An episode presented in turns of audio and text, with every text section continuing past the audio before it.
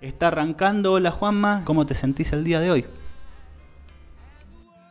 Bueno, hoy me siento como siempre que vengo a, acá a Sarip, un poco más esperanzado en volver a tener una vida normal como la que tenía. ¿Qué cosas se te vienen a la mente de tu recorrido acá en la sala de rehabilitación del Hospital Pirovano? Bueno, eh, la verdad que me sorprende la profesionalidad con la que se manejan tanto los kinesiólogos como los médicos, como acá Johnny, que son muy profesionales y me sorprendió en el sentido que yo pensé que iba a venir como a un gimnasio y no, en realidad es una cosa mucho más completa y bueno, y me siento muy bien de venir acá, la verdad. Sábado y domingo extraño un montón. ¿Qué se te juega emocionalmente con todo esto? Bueno, emocionalmente lo primero que se me juega es si realmente me conviene irme de alta o estar quizás una semana más acá o dos, como para ir a mi casa y tratar de hacer la vida un poco más normal, eh, sobre todo porque yo tengo, eh, el dormitorio mío queda subiendo una escalera, entonces es lo que es en lo que más pienso, ¿no? En tener una vida normal cuando me vaya de acá. Hace unas semanas hablábamos de, que tenías miedo, miedo a sentarte, como que estabas medio temeroso. ¿Eso como mermó? ¿Se dio un poco? ¿Cómo te sentís ahora? ¿Un poco más empoderado? ¿Cómo, ¿Cuál es tu relación con el miedo? Bueno, mi, relación con el miedo era algo que me sorprendía en mí porque muy pocas veces eh, en mi vida he sentido miedo. Soy, era una persona un poco más... Eh, yo soy muy tranquilo, por, por exteriormente soy una persona tranquila y la verdad nunca tuve miedo de nada, pero Después de esto que me ha ocurrido, tenía miedo de sentarme, miedo de pararme, miedo hasta de comer, porque tenía miedo de atragantarme con la comida. Y todas esas cosas fueron pasando y ahora que Johnny menciona la palabra miedo, me acuerdo que yo tenía mucho miedo y ahora la verdad que eh, ya no, no tengo el miedo ese a caerme, eh, tenía miedo a caerme, miedo a todo. Y ya mermó creo que en un 80%.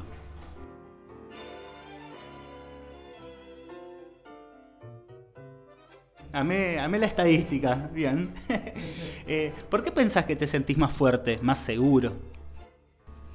Bueno, yo aunque parezca eh, va, para los que no experimentaron esto seguramente les parecerá mentira, pero cada vez que yo muevo un dedo de la mano, es como que me da, los, e, mejor dicho, no, los ejercicios que me hacen hacer, por más que uno crea que no están relacionados con el problema de uno, eh, la verdad que está todo relacionado, yo me siento mucho más fuerte, y, muy, muy, no sé cómo, no sé, no encuentro la palabra, pero me siento eh, que cada segundo que estoy acá eh, es para aprovecharlo.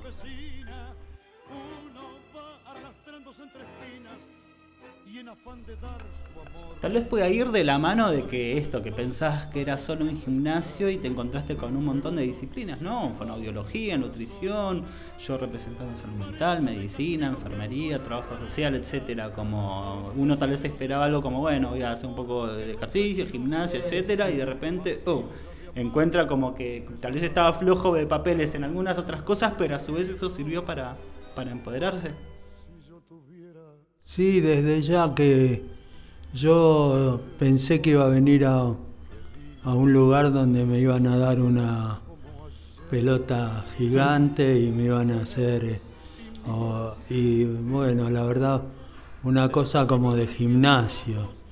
Y acá no, es mucho más completo porque el apoyo de, de todos los sectores, hay un montón de sectores aquí y todos ayudan, todos, hasta, eh, bueno, yo me llevo muy bien con Johnny, la verdad, eh, he ido al psicólogo, cosa que nunca me había ocurrido, y él me ayudó mucho, sobre todo a perder el miedo y a, bueno, y a confiar un poco más en mi rehabilitación.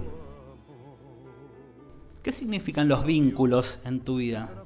¿Cuál es el círculo cercano de Juan Manuel y cómo, cómo incidió también en esta recuperación? Bueno, la, verdad eh, es lo único que, que me puede hacer llegar a llorar.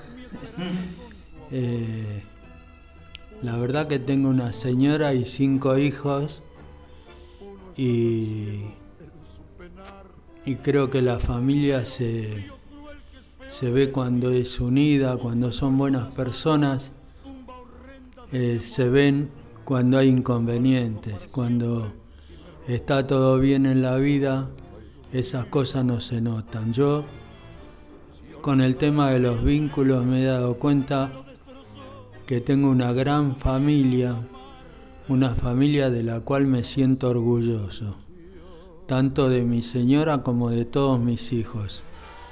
Hay algunos que viajan muchísimo para poder estar conmigo y, yo todos los días, desde que estoy acá, y tres y hasta cuatro veces por día, tengo a alguien que me ayuda a reincorporarme en la cama para poder comer y la verdad eh, se han organizado de una manera y, el cariño que le ponen y la paciencia que me ha reconfortado con la vida, a pesar de que estos últimos tiempos para mí fueron muy difíciles, porque es muy difícil para mí no poder caminar, creo que para todo el mundo, pero cada uno lo siente de manera personal. Esto de no poder caminar es una cosa impensada. Para mí la verdad no, no estaba preparado para, para eso. Y sin embargo, eh, bueno, es una de esas cosas, no, no sé cómo decirlo, pero eh, eh, es una poca, en pocas palabras, la verdad, tanto mi señora como mis hijos son unas muy buenas personas y lo han demostrado. Si tuvieses que pensar en una sola palabra que describa ese amor que tenés a tu familia, ¿cuál sería? Se me vienen dos. Admiración por cada uno y respeto y orgullo.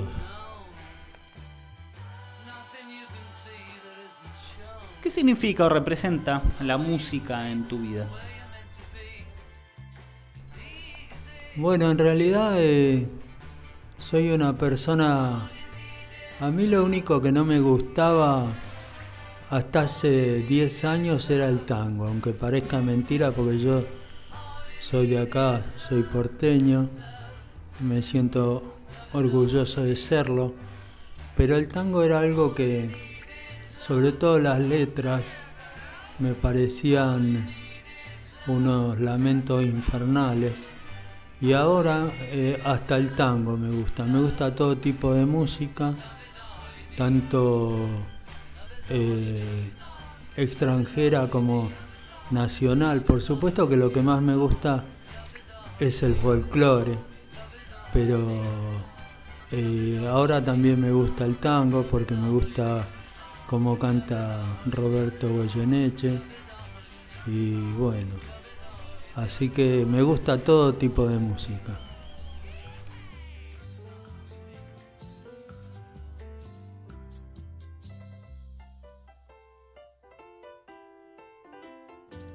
Hace unos días estábamos hablando de, esta entrevista y pensamos con qué podíamos, eh, digamos, como dejar de cortina de fondo, ¿no? Con qué podíamos musicalizarlo.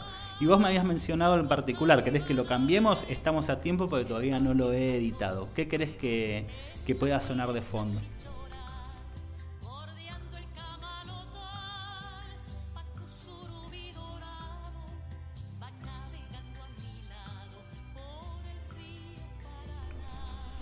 Claro, uno piensa en algo que, que les guste a todos, ¿no? No solo a uno. Por ejemplo, yo, si pienso en un artista que a mí me gustaría escuchar todo el día cantar, aunque les parezca mentira, es a Lolita Torres cantando folclore, con Ariel Ramírez.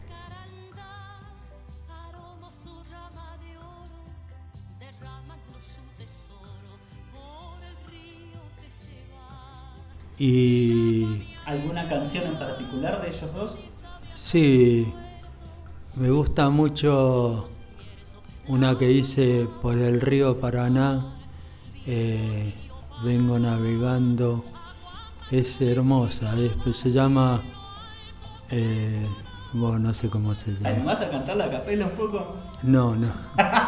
No, no, una vez sola me escuché cantar una vez quería, yo pensaba que cantaba muy parecido a Joan Manuel Serrat, hasta que una vez puse un grabador y me escuché, y la verdad que nunca más me animé a cantar, y menos a capela, pero no, estoy un poco eh, eh, nervioso, quizás sea la palabra y la verdad se me borraron todas las letras de la cabeza. Bueno, puedo traer la guitarra para cuando te vayas de alta, puedo imprimir la letra y si querés la podemos cantar juntos. Así pasamos de última vergüenza juntos. ¿No? Uno se siente más acompañado. La pensamos, ¿sí? En unos días lo, lo decidimos. ¿Qué proyecto tenés para cuando te vayas de alta?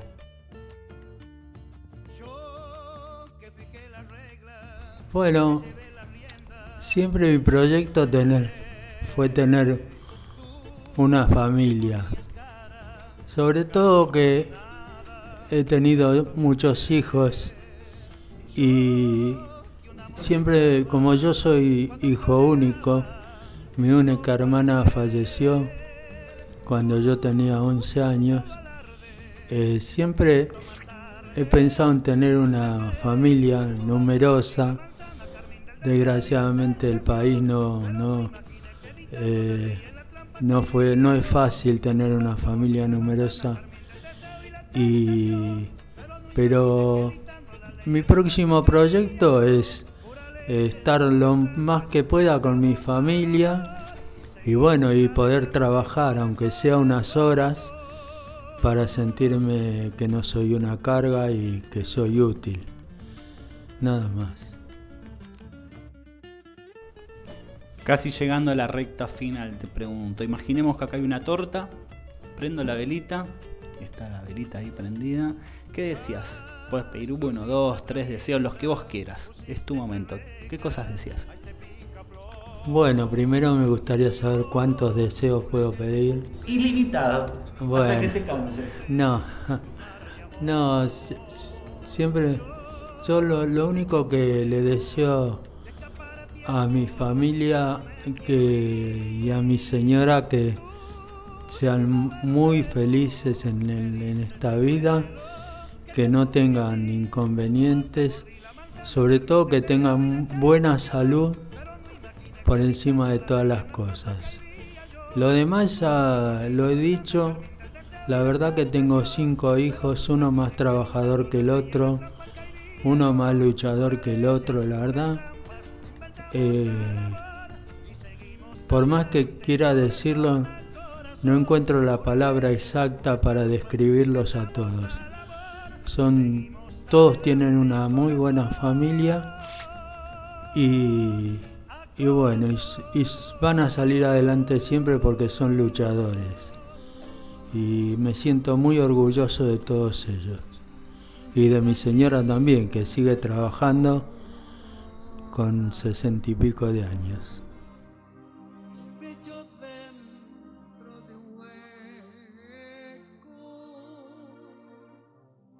¿Alguna reflexión final? Libre, eh, como temática libre, reflexión final si es que querés, por supuesto, decir algo. Sí, bueno, mi reflexión en este momento eh, estoy enfocado en mi recuperación. La verdad que por ahí eh, la reflexión me lleva hacia eso, hacia mi rehabilitación. Es lo único, digamos que es lo único que, que yo quiero eh, lograr lo más rápido posible. ¿Qué título le pondrías? Pues cada uno de estos podcasts, de estas entrevistas, tienen un título que suele surgir a partir de lo que uno va hablando. Sí, uno va hablando y dice tal vez alguna frase interesante, como cuando uno le pone no sé, un nombre, un cuento, una canción, una poesía, lo que sea. Como es tu espacio, es tu momento privilegiado, ¿qué nombre le pondrías a todo este proceso?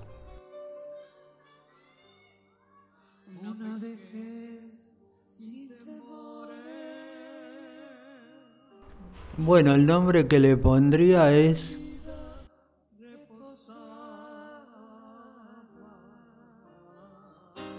Eh, gracias a Dios por tener una gran familia. Ese sería el título. Muchas gracias.